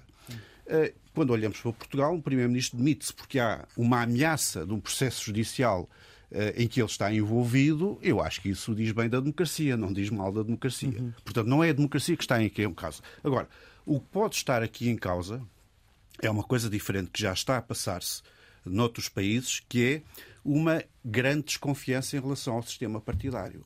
Uma grande desconfiança em relação ao sistema partidário, que é o sistema partidário prático ainda, ainda o originário, salvo o Bloco de Esquerda, que surgiu um bocadinho mais tarde, mas ainda é o sistema partidário mais ou menos originário, agora com a CDSVP, com as dificuldades que tem. Uh, e isso é que pode estar em causa. E que se nós olharmos para aquilo que se está a passar na Europa, e até fora da Europa, nós vamos ter eleições na Argentina, segunda Sim. volta presidencial uhum. daqui a uns dias, em que não vai estar em confronto um candidato da direita clássica uh, e um candidato do peronismo, vai estar em candidato um candidato da extrema-direita mais que extrema, uhum. completamente, aliás, uh, preocupante, e, Trump, e um peronista. Uhum. Uh, no Brasil, ao contrário do que sempre aconteceu desde Color de Mel, em que os candidatos presidenciais eram do PSDB, portanto, do, do centro, ou do PT, Uh, não, teve ali um, um candidato uh, de extrema-direita também, que perdeu as eleições, mas foi de extrema-direita. Se olharmos para a Europa, o que é que se está a passar? Está a passar-se em quase todos os países a fragmentação do sistema partidário em que, aliás, um dos principais, eh, eh, digamos, eh, lesados por essa fragmentação do sistema partidário é são os partidos de esquerda moderada. Os partidos socialistas desapareceram na Grécia, ou praticamente desapareceram na Grécia, na Itália, na França. ainda na Península Ibérica, mas com... E, portanto, aquilo que eu me preocupa, do ponto de vista agora, não, não como próximo ou adepto ou militante, o que seja, do Partido Socialista, aquilo que me preocupa é a possibilidade de nós estarmos a assistir em Portugal a uma um acréscimo da desconfiança dos cidadãos em relação ao sistema partidário possa conduzir a uma fragmentação similar àquela que estamos a assistir noutros sítios, sendo que nesses outros sítios essa fragmentação não está a melhorar o sistema político, nem a governabilidade. Antes, pelo contrário, está a piorar. E, portanto, quando eu olho para os estudos de opinião que mostram que os dois partidos centrais estão, nesta altura, a ser uh, quase uh, atacados por um partido de extrema-direita não estou a falar apenas do PSD, estou a falar também do PS. Uhum. Um partido de extrema-direita que se está a aproximar e que está a ameaçar ter quase o mesmo nível de votos, como aconteceu na Argentina e noutros países, eu começo a ficar preocupado. Portanto, eu acho que é isso que está em causa aqui, não é propriamente o problema da democracia. Peço só um, uns segundos para retorquir em relação ao que o Luís disse. Eu não estou preocupado pela existência ou não de um primeiro-ministro no 25 de Abril. O que eu estou preocupado é que no 25 de Abril se esteja a discutir a formação de um governo capturado por um partido de extrema-direita que, em relação ao 25 de Abril e à Constituição, tem dúvidas. E, portanto, do ponto de vista simbólico, eu também ligo ao simbolismo, do ponto de vista simbólico, acho que seria extremamente preocupante que nesse, e é possível, porque as eleições em 10 de março Uh, depois há o apuramento dos resultados, depois há as negociações do governo, etc. Portanto, é possível Bom, que nessa como altura, nas últimas que ainda há o problema ou esteja dos, a negociar, ou esteja a concluir negociações, e é muito possível que nós, no 25 de Abril, estejamos a festejá-lo, os 50 anos, tendo um governo que é um governo, eventualmente, uh, que depende do apoio de, de quer que seja, ou do, uh, do assentimento de um partido que é contra a Constituição e contra o 25 de Abril. Isso para mim é preocupante. Hum. Não, o doutor Adoro Capuz diz que não. Isso não vai acontecer, é? Não, eu compreendo, eu compreendo o raciocínio e a preocupação, mas há soluções para isso. Quais são? É o PS apoiar o PSD, o claro, governo minoritário? Claro, o partido que ganhar, comprometer-se, ou melhor, o partido que não ficar em primeiro, entre PS e PSD, deixa-me só fazer um parênteses. As sondagens não dizem que o PS está à frente. A última sondagem técnico, diz que sim, está empatado, mas, a, sondagem... a última diz que está 5 pontos atrás. Sim. Esta última sondagem é interessantíssima porque, para além de dar um empate técnico, dá também outras respostas, que é a seguinte, uma muito importante, é que o candidato do PSD está a 7 pontos percentuais à frente do Pedro Nuno Santos e 14 à frente do, José Luís Carneiro. Voltando uhum. àquilo que eu queria... O candidato do PSD é Luís Montenegro. Exato. Uhum. Voltando àquilo que eu queria referir, a única saída, que é uma saída difícil, eu compreendo isso, designadamente por causa das bases do PSD, que não reagiram, não reagiram muito bem a esta solução. Se o PSD eh, não ganhar as eleições, tem que se comprometer a viabilizar um governo socialista. E a inversa também é verdadeira. Ou seja, do seu ponto de vista, está eh, aqui aberta a porta a eventuais governos minoritários eh, viabilizados claro, ao centro exatamente. a partir de agora. É a única maneira de não ficarmos se por acaso o PSD ficar em primeiro, não é ficamos é capturados pelas candidatos. Só, só para lhe... Peço desculpa por substituir os moderadores. Um dos candidatos do Partido Socialista já disse que isso era viável do seu ponto de vista. Mas o do PSD não. eu não ouvi absolutamente pois nada. Pois eu ouvi-o assim ontem dizer isso na, na RTP1. No PSD não ouvi absolutamente Mas não estou de acordo consigo, porque já o disse. Já o, já disse? o disse de forma muito clara. Uh, ou melhor... Luís Montenegro já disse que viabilizava um governo minoritário do Partido Socialista? Já disse exatamente. Se bem interpretei aquilo que ele referiu, não sei em que ocasião, certo. ele transmitiu a sensação de ter a minha tese. Ou seja, se não ganharmos as eleições, temos a obrigação de viabilizar Podemos um ter aqui um problema de percepção. E agora, o que eu acho também é que qualquer dos dois tem que dizer. Desmentido duas... pelo líder do seu partido daqui a uns minutos a dizer que não é nada disso. Eu interpretei. Não, isso não me preocupa. O que, o que o líder do meu partido possa dizer sobre o que eu digo aqui é-me perfeitamente indiferente. Agora, uh, aquilo que eu acho que é importantíssimo ser clarificado na campanha eleitoral, para além disto, e a maneira de não ficarmos capturados pelo, pelo Chega é também dizermos se, exatamente, se ganharmos, mas com minoria, se vamos fazer alguma coligação com o Chega ou não, algum acordo com o Chega ou não. Aí também o líder do meu partido já disse que não, claramente não. que não, mas uh, o Pedro Nuno Santos ainda não disse. Ou seja, aliás, teve a habilidade de dizer na apresentação de candidatura isso não é uma questão do momento. Primeiro vamos ver o resultado eleitoral e depois do resultado eleitoral, mas o eleitorado tem, tem, tem, tem, tem que saber previamente e tem o direito de saber previamente se o Partido Socialista quer eh, renovar, se essas circunstâncias proporcionarem, a geringonça ou se não. Não quero, não quero cortar-vos uh, o uh, raciocínio, já vamos retomar precisamente este tema. Quero só uh, dizer que ficou esclarecida há minutos uma das dúvidas, das incertezas que tínhamos na sequência dos acontecimentos dos últimos dias e que redondaram também na, na demissão do Ministro das Infraestruturas. Ora, será o Primeiro-Ministro a assumir as funções de João Galamba a partir de agora, enquanto Frederico Reis Francisco Francisco eh, foi promovido a secretário de Estado adjunto e das infraestruturas. É o que indica uma nota publicada hoje em um, eh, Diário da República. Vamos retomar então esta questão do futuro político a partir de 10 de março, portanto, depois das eleições que foram convocadas pelo Presidente da República. Estávamos a falar na questão de eventuais governos minoritários viabilizados localizados ao centro. Um, António Filipe, e do lado do PCP, haverá disponibilidade para reeditar uh, a solução que ficou conhecida como geringonça? Como sempre houve. Uh, sempre houve. Aliás, eu creio é que essa ideia. Uh, dita geringonça, que aliás é um termo pejorativo, que acabou é, depois por ser é. assumido. É, deixou de ser. Universalmente. Foi tão pejorativamente utilizado que às tantas já, até já nem era pejorativo. Já havia quem o aceitasse muito bem. Mas eu creio que essa, sobretudo isso, pejorativo ou não, pejorativo ou não, o que fez foi criar uma ideia errada da solução governativa. Porque havia pessoas que pensavam que era um governo de coligação, quando não era. Era um governo minoritário do Partido Socialista.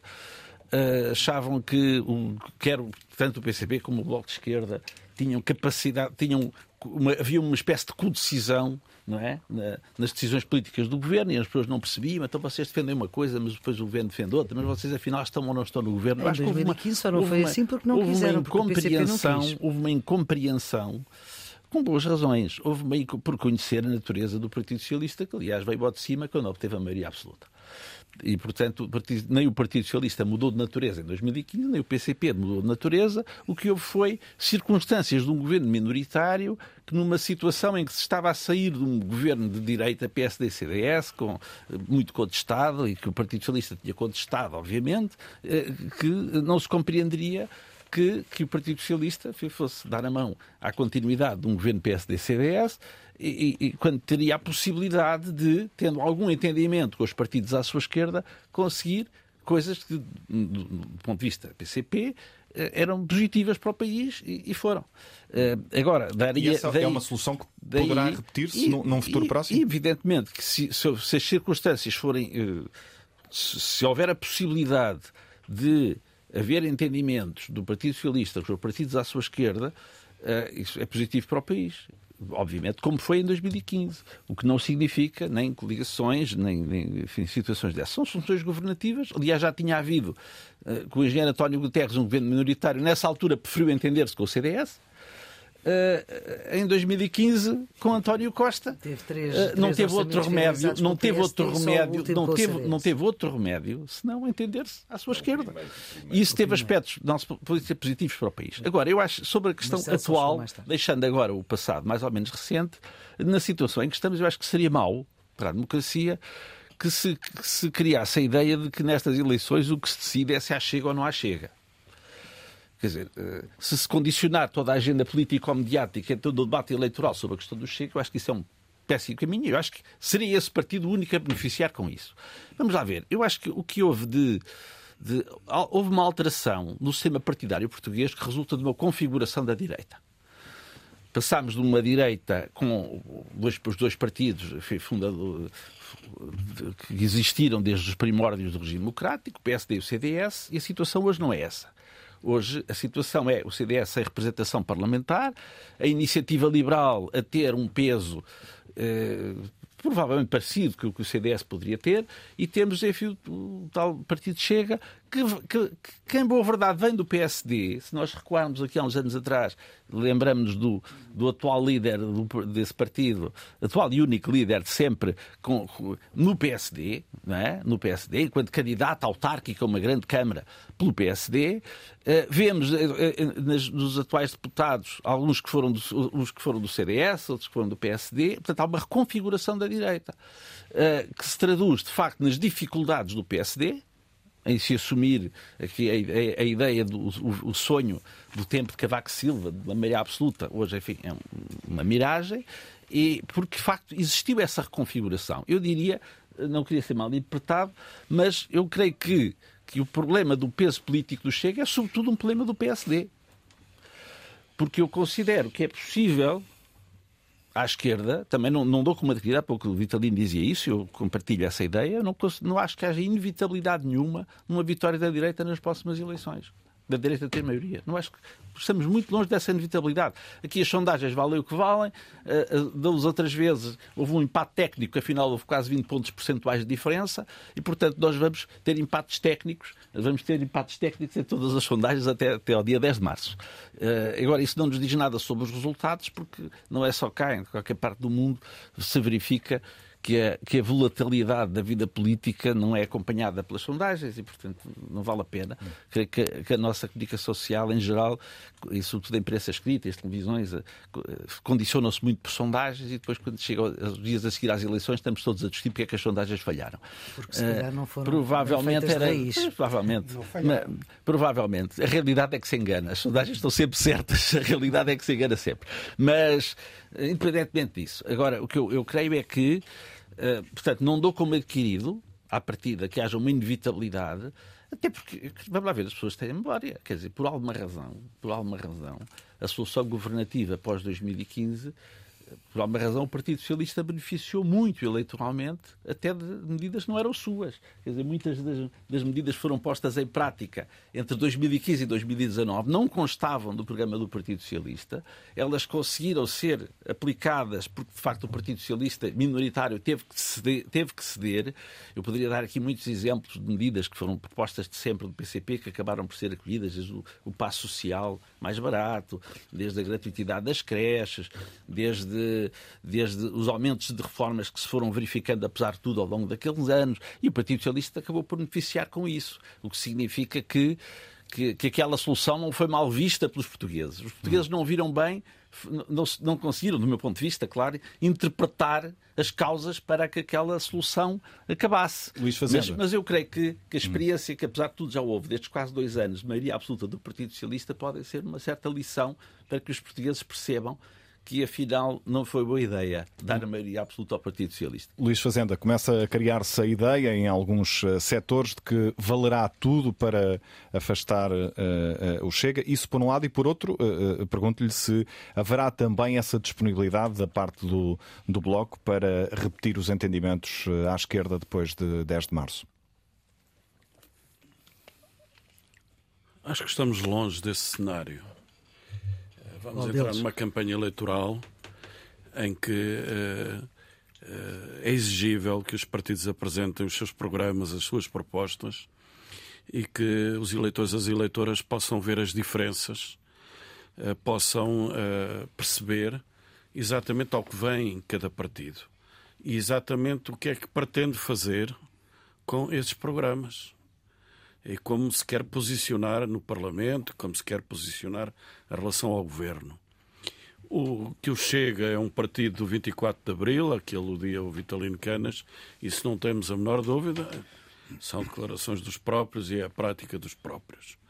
Eh, e como tal, esperemos que nas urnas, eh, menos do que mais, eh, possam ter essa representação, que é uma representação de um voto que é indesejável para a democracia e que pode seduzir hoje uh, muitos uh, setores da população por descontentamento uh, muito, muito sério em relação a, a, àquilo que eu há pouco citava, que era que é o facto de estar a, a perder a qualidade, o Estado Social, os serviços públicos, tudo isso ter uh, traduzir-se num voto de protesto que é canalizado para o, o, esse partido de extrema-direita. Mas há pouco disso estamos Mas longe estamos desse, longe desse de cenário. Qualquer... E eu não, só para eu perceber, uh, estava a referir-se a que cenário em concreto? Eu sublinho, estamos longe de um cenário de repetição de geringonça.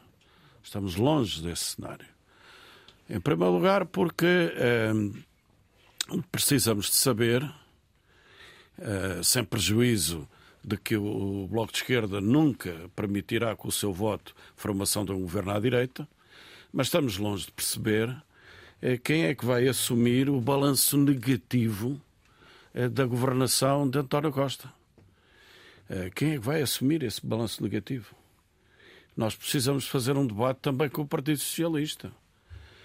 Saber exatamente que políticas se aplicaram nestes menos de dois anos de maioria absoluta numa série de áreas do país.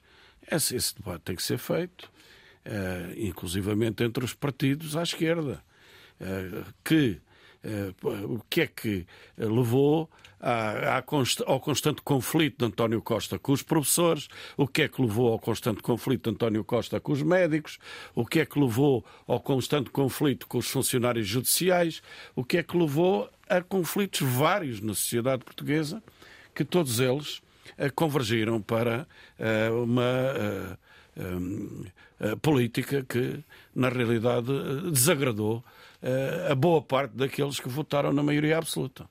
Eventualmente, iludidos pela, pela, pela questão da estabilidade que António Costa manifestou na altura do orçamento que não foi aprovado, Uh, enfim, os partidos que eram instáveis, afinal, tinham posto o dedo na ferida em relação ao Serviço Nacional de Saúde, em relação a alguns, a alguns projetos de interesse económico duvidosos, em relação a, a questões que tinham a ver com a educação, em relação à, à negociação coletiva uh, dos, dos, dos, dos contratos coletivos de trabalho, das, da legislação de trabalho, tudo isso contou na altura para um divórcio em relação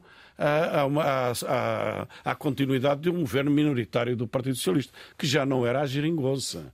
A geringonça tinha terminado em 2019, porque António Costa não quis reeditar esse acordo político tentou foi, eh, nessa altura, eh, pressionar os partidos à sua esquerda que teriam que dar, que teriam que dar eh, o aval à continuidade do seu governo minoritário por dar, pura e simplesmente, sem qualquer conteúdo político e sem qualquer verificação democrática. Neste momento nós temos que discutir o que foram as políticas do Partido Socialista. E é para isso que vamos estar nas eleições. Vamos discutir as políticas que o Partido Socialista teve. porque uh, não, não, não se trata aqui, porque isso seria uma grande ilusão para o povo português, de dizer, bem, vamos fazer aqui uma aritmética parlamentar. É, não, não, nós estamos disponíveis para discutir programas, estamos disponíveis para muita coisa. Agora, não estamos é disponíveis exatamente para passar cheques em branco ou para é, sorrir alegremente uma campanha eleitoral sem se discutir o que se passou nestes últimos dois anos. Hum. Isso é absolutamente... Ou seja, conversas porventura mais tarde, uh, para já candidaturas uh, uh, autónomas e sem qualquer entendimento, pelo menos à esquerda. É essa, As é conversas são de, são de vários contrastes. Hum. Uma delas de balanço, absolutamente essencial. O que é que o Partido Socialista entende que correu mal e que deve virar a página? Isso é que nós queremos saber. E haverá, por certo tempo, na campanha eleitoral. Para além do mais, balanço, nós queremos ter as condições. Dos vários protagonistas. Julgo que a generalidade dos partidos à esquerda do Partido Socialista queremos ter as condições para apresentar as nossas propostas políticas em geral aos portugueses e às portuguesas, independentemente daquilo que vier a, depois a acontecer. Hum. Eh, porque eh, o formato, o modo, o como eh, da geringonça, creio que é irrepetível. Agora, isso não quer dizer que não possa haver qualquer tipo de aproximação. Mas isso, neste momento, não está em cima da mesa. Não faz sentido Está muito disso. longe desse cenário ser hum. possível. É, e, é, neste momento, o que se exige hum. é que cada um assuma a sua responsabilidade. E à direita, Manuel Monteiro? Vou fazer. Mas... E, e, e à direita? Uh, seria mais vantajosa, do seu ponto de vista, uma coligação pré-eleitoral entre PSD, Iniciativa Liberal e CDS? Vou responder-lhe, deixe-me só dizer-lhe uma coisa. Eu acho que o PC e o, e o Bloco vão ter aqui um problema sério se ganhar o Dr. Pedro Nunes Santos, porque vão ter um líder do Partido Socialista mais à esquerda de qualquer um deles.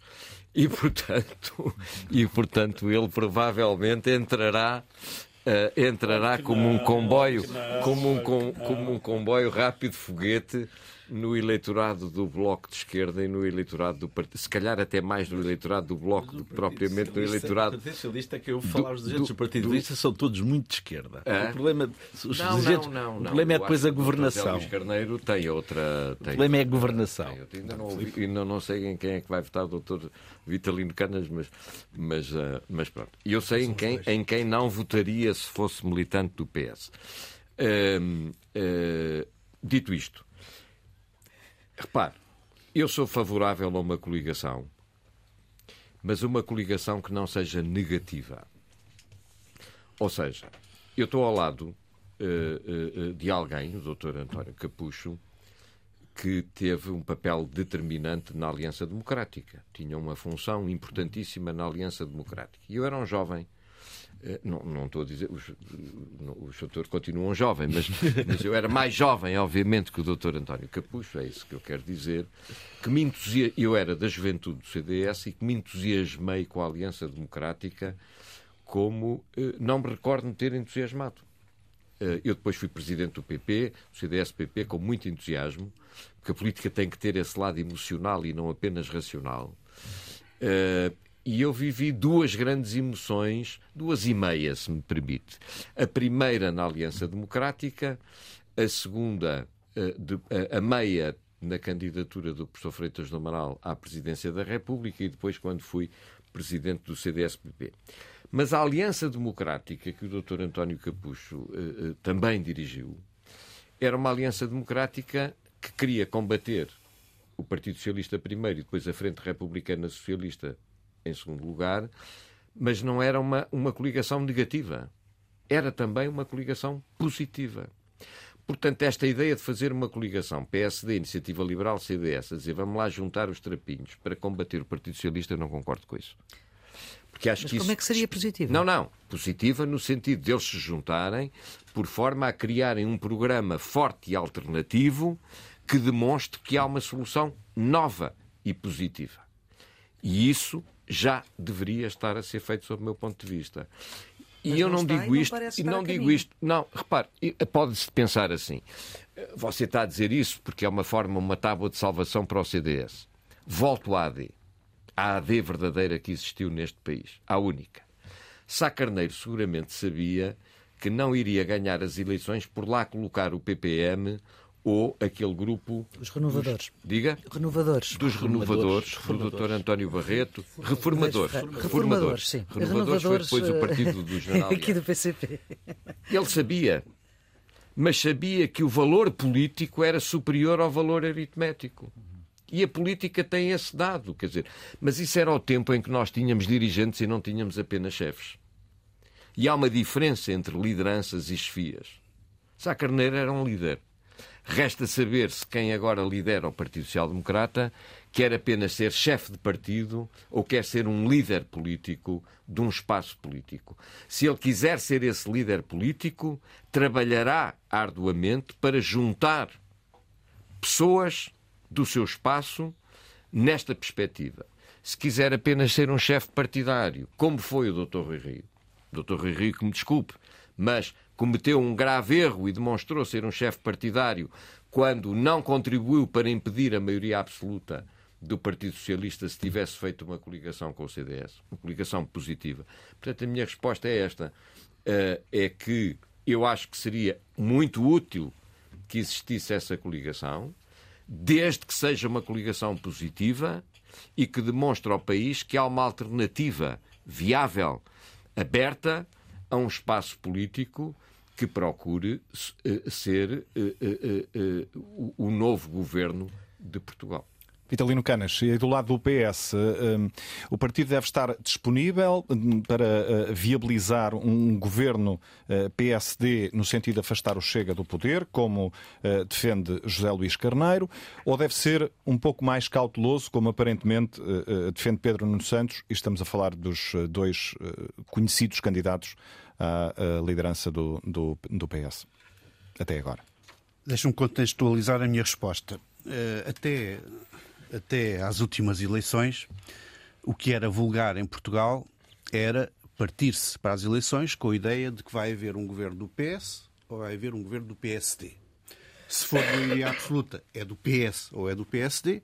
Se for necessário eh, complementar uma maioria relativa, uma não maioria absoluta, haverá necessidade de ir uh, cooptar, digamos assim, uh, utilizar uma expressão mais ou menos neutra, uh, um outro partido menor para poder ter estabilidade suficiente e apoio suficiente na Assembleia da República. Eu acho que nestas eleições isso vai alterar-se. Ou seja, nós, nestas eleições, vamos necessitar de ser mais imaginativos para criar um governo. E por isso, na perspectiva do Partido Socialista, e olhando como cidadão, não propriamente como alguém que tem responsabilidade de decisão no Partido Socialista, mas olhando como cidadão, na perspectiva do Partido Socialista, o Partido Socialista deveria ser o mais aberto possível e suponho que os outros partidos também, mas não posso falar por eles, mas o Partido Socialista deveria ser o mais. Os partidos da Constituição, digamos assim, deveriam ser todos, e o Partido Socialista em particular, o mais aberto possível à formação de um governo de minoria, mas com apoio noutros partidos substantivo. Eh, porque se assim não for, nós temos o risco, primeiro, de ter grande instabilidade política e, em segundo lugar, de cumprir aquilo que me parece que é uma estratégia claríssima do tal partido de extrema-direita, que é a estratégia de desestabilizar até chegar ao poder. É isso que é a estratégia desse partido.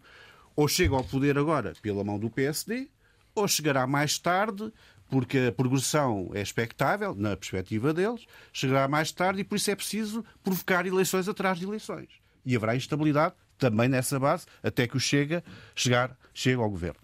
Uh, e, portanto, eu acho que os partidos da Constituição têm de estar atentos a isso e não podem remeter-se a retóricas demasiado uh, fraccionadas porque há aqui um objetivo central maior a ser, a ser, eh, a ser obtido. Podem-me dizer, bem, mas então e dentro do Partido Socialista há ambiente para isso? Aquele que parece ser o candidato que tem mais condições para ganhar o, o Partido Socialista está em condições de fazer isso ou já tem a sua orientação política de tal forma definida que só vai olhar à, à esquerda? Bom, eu, digo, eu não sei o que é que esse candidato vai fazer quer agora na campanha eleitoral interna, quer depois na outra, se ganhar, eh, não sei o que é que irá fazer. Mas eu diria que qualquer candidato do Partido Socialista que se apresenta ao eleitorado vai ter de partir de um cenário, que é o cenário do Partido Socialista ser uh, muito penalizado pelo governo que existiu. e ter uma votação relativamente baixa, eventualmente uma das mais baixas do ponto de vista histórico. Não sei se vai chegar ao ponto em que havia o PRD, mas uma votação muito baixa. E, portanto, esse, esse candidato que vier a apresentar-se vai ter de fazer um discurso que seja um discurso tranquilizador e aberto uh, em relação a todas as possibilidades políticas, inclusive em relação à possibilidade que eu até aqui sempre uh, rejeitei como tese de haver um, uma, não direi uma coligação, porque talvez não, seja, não fosse necessária, mas de haver um acordo com o PSD. Mas não apenas com o PSD.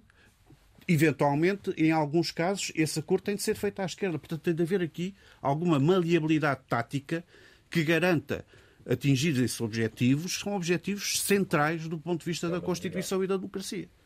Muito bem, estamos em consulta pública a debater o presente e o futuro político do país com um painel de senadores que uh, nos acompanha: Vitalino Canas, Luís Fazenda, António Capucho, Manuel Monteiro e uh, António uh, Felipe. Uh, connosco também a jornalista Maria Flor Pedroso, participação especial, que tem estado comigo na moderação do consulta pública de hoje. Vamos para uma última ronda, Flor, que de ser necessariamente mais curta. Nós habitualmente temos um período de notas finais, uhum. com um minuto de notas finais para cada um dos convidados.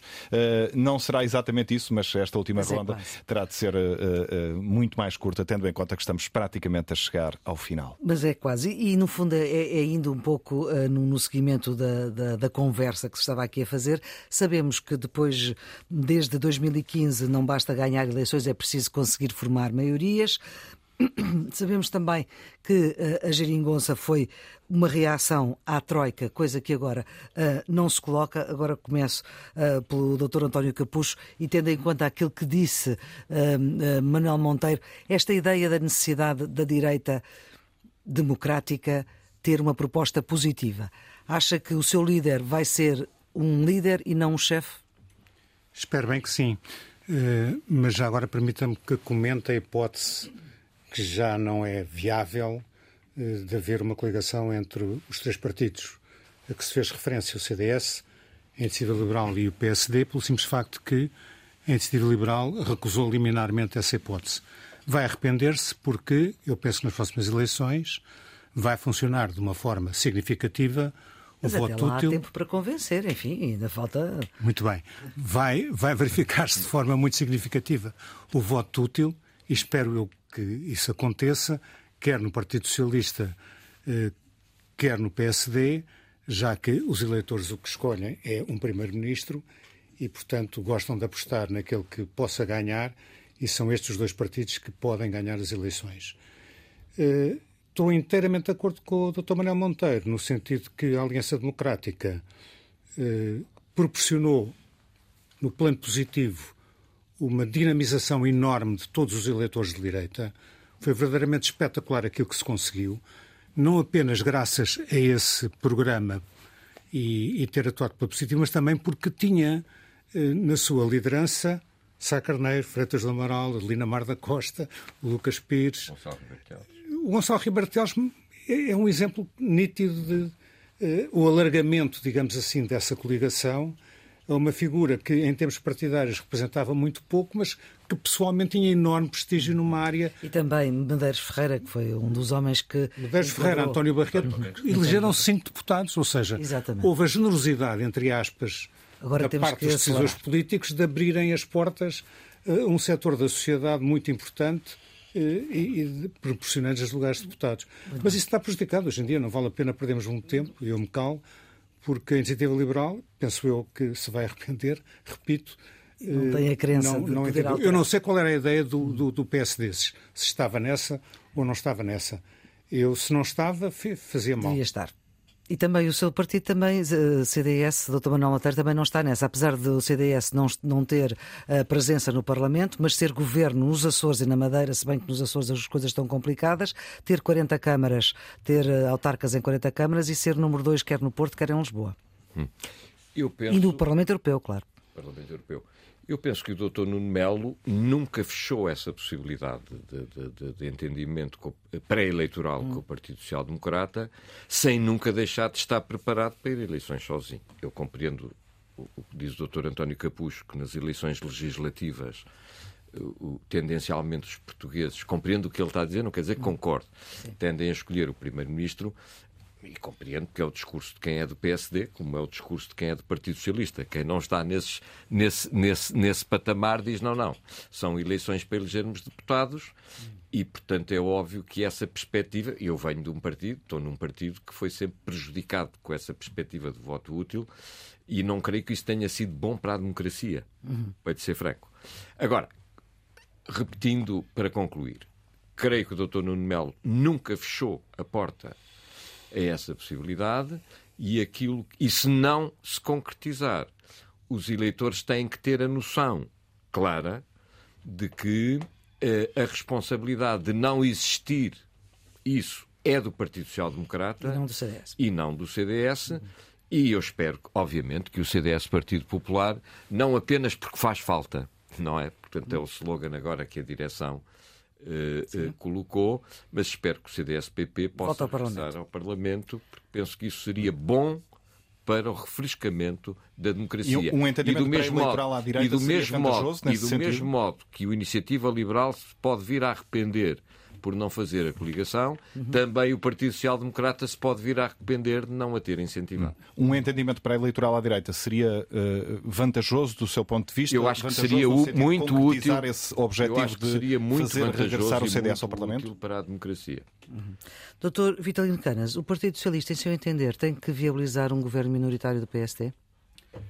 Não, isso prende-se com aquilo que eu estava a dizer. Eu, sei, eu mas agora, penso para que, fechar a argumentação. Eu penso que o Partido Socialista, uh, e falando aqui até se calhar como cidadão, alguém que está preocupado todos. com. Somos todos. Não, como cidadão, alguém que está preocupado com uh, os próximos tempos que porventura não serão, não serão fáceis. Vamos ter duas, dois atos eleitorais, uh, estamos a esquecermos. Sim. Teremos depois europeias daí a dois meses. Devemos juntar e que é também uma eleição, também é uma eleição que eu pelo menos valorizo uh, claro por entender que o nosso destino na Europa é muitíssimo importante. Mas vamos ter dois atos eleitorais a, esta, a esta altura um pouco imprevisíveis nos, nos resultados. E havendo essa imprevisibilidade, porque ninguém estava preparado rigorosamente, ninguém se preparou Sim, rigorosamente para estas eleições, havendo essa imprevisibilidade, todos nós devemos dar um sinal de abertura que se calhar noutras circunstâncias não eh, faria sentido ou não seria necessário. E esse sinal de abertura, nesta altura, passaria por os partidos principais, mas eu também valorizo a posição dos partidos à esquerda uhum. e à direita, se apresentarem aos portugueses dizendo eu tenho aqui o nosso, o nosso programa, este programa é o programa que nós entendemos deve ser cumprido, mas se houver dificuldades em cumprir este programa, nós estamos abertos a negociar com outros partidos para viabilizar um governo que seja um governo que se reveja é na Constituição e que se reveja na democracia instaurada no 25 é de Abril. O PS deve em caso essa, essa questão se coloque, uh, viabilizar um governo minoritário do PSD? O PS eh, depende também das circunstâncias, Com como certeza. é que elas são, uh... como é que elas se colocam, como é que se fazem as negociações. Mas acho que o PS não deve partir com uma posição fechada em relação a isso. Ok, porque daqui do, do PSD tivemos essa garantia de que devia viabilizar um governo minoritário do PS, se fosse ao contrário. Do, do António Capucho, claro que sim, é, é com quem estamos a falar. António Filipe. Uh, o PCP tem uma posição muito coerente e estável, uh, ou seja, uh, combater políticas de direita, venham elas de onde vierem, venham de, dos partidos de direita, venham do Partido Socialista, e aliás a, a, atitude relativamente a este tempo de maioria absoluta do Partido Socialista é uma demonstração disso. Uh, e disponibilidade para uh, consertar posições que consideremos que se vão no, no bom sentido, no sentido da solução de, dos problemas dos portugueses, de, de, melhorar as condições de vida, de dar atenção à situação dos trabalhadores. E, e, e nesse sentido, foi essa sempre a posição no passado, foi uhum. com essa atitude que foi possível, com a contribuição do PCP, que houvesse avanços e reposição de direitos entre 2015 e 2019 sem qualquer exigência de, de, de papel. Aliás, o, eh, o, papel foi uma exigência, como nos lembramos, do ex-presidente Aníbal Cavaco Silva. E que, que deu, deu bastante jeito durante quatro anos. Que se recusava. Não, não. Mas para o PCP é que é importante dizer isto. A atitude do PCP foi igual em 2015 e em 2019. Nunca considerou que fosse necessário importante. qualquer papel E o que mudou em 2019 foi a atitude do Partido Socialista. E o Bloco de Esquerda? Se... E essa é que mudou. A atitude do Partido Socialista é dois, a partir de 2019, quando se sentiu próximo da maioria absoluta, é que mudou tudo. Uh, eu diria até que as eleições de 2019 aí tiveram um efeito muito. foram decisivas desse ponto de vista, da mudança de atitude do Partido Socialista que se consumou de facto em 2022. O Bloco de Esquerda é que sempre quis papel, Luís Fazenda. Uh, devo dizer que uh, o voto útil uh, tem perna curta nestas eleições, porque da forma como se configuram as, as, circunstâncias, é forçoso dizer que votar em qualquer partido de esquerda impede a formação de um governo de direita capturado ou condicionado pela extrema-direita. É, é, para isso é preciso votar em qualquer partido à esquerda. Não há nenhum partido que por si só uh, consiga garantir esse objetivo. Uh, também aqui uh, é importante dizer, eu percebo, até com uma certa bonomia, que os nossos distintos dirigentes da direita se lembrem de uma coligação positiva de há 40 anos. Não se lembrem da última. que, eleitoral. Que proveio, e que proveio, também eleitoral, proveio do governo da Troika. Temos mesmo de concluir, Luís Fazenda. Mas, mas é, percebe-se, esse, é, esse é, o, é o debate. Ganhou as eleições, só que não pôde fazer governo. Não claro, pôde governar. Luís Fazenda, eu ganhei três eleições consecutivas em Cascais, em AD, com mais de 50%. E, portanto, isto não é de há 40 anos. Segura, seguramente. É. Sim, mas a, a que estavam a referir era dos anos 80, princípio dos anos 80. Os relativas. Mas, eh, mas, é, uma, uma bela forma de, mas, de, de terminarmos este debate. 10 segundos para, para concluir, Luís Fazenda. Claro, uh, o, que, o que temos que apresentar nas eleições são políticas muito concretas. Uh, e temos que saber exatamente o que é que queremos fazer para a habitação, para a segurança social, uh, para os salários, para as pensões. Esse é que é o debate. Esse é que é o debate e não é qual é o uh, primeiro-ministro eventual, mas o, o, debate é exatamente do que é que queremos fazer. Porque tivemos a prova nestes últimos dois anos é que não bastou eleger um primeiro-ministro. Assim concluímos uh, esta consulta pública. Um agradecimento a todos uh, os convidados, um agradecimento especial também a ti, Maria Flor Pedroso. O programa fica, como habitualmente, disponível em podcast. O Consulta Pública regressa de hoje a oito dias.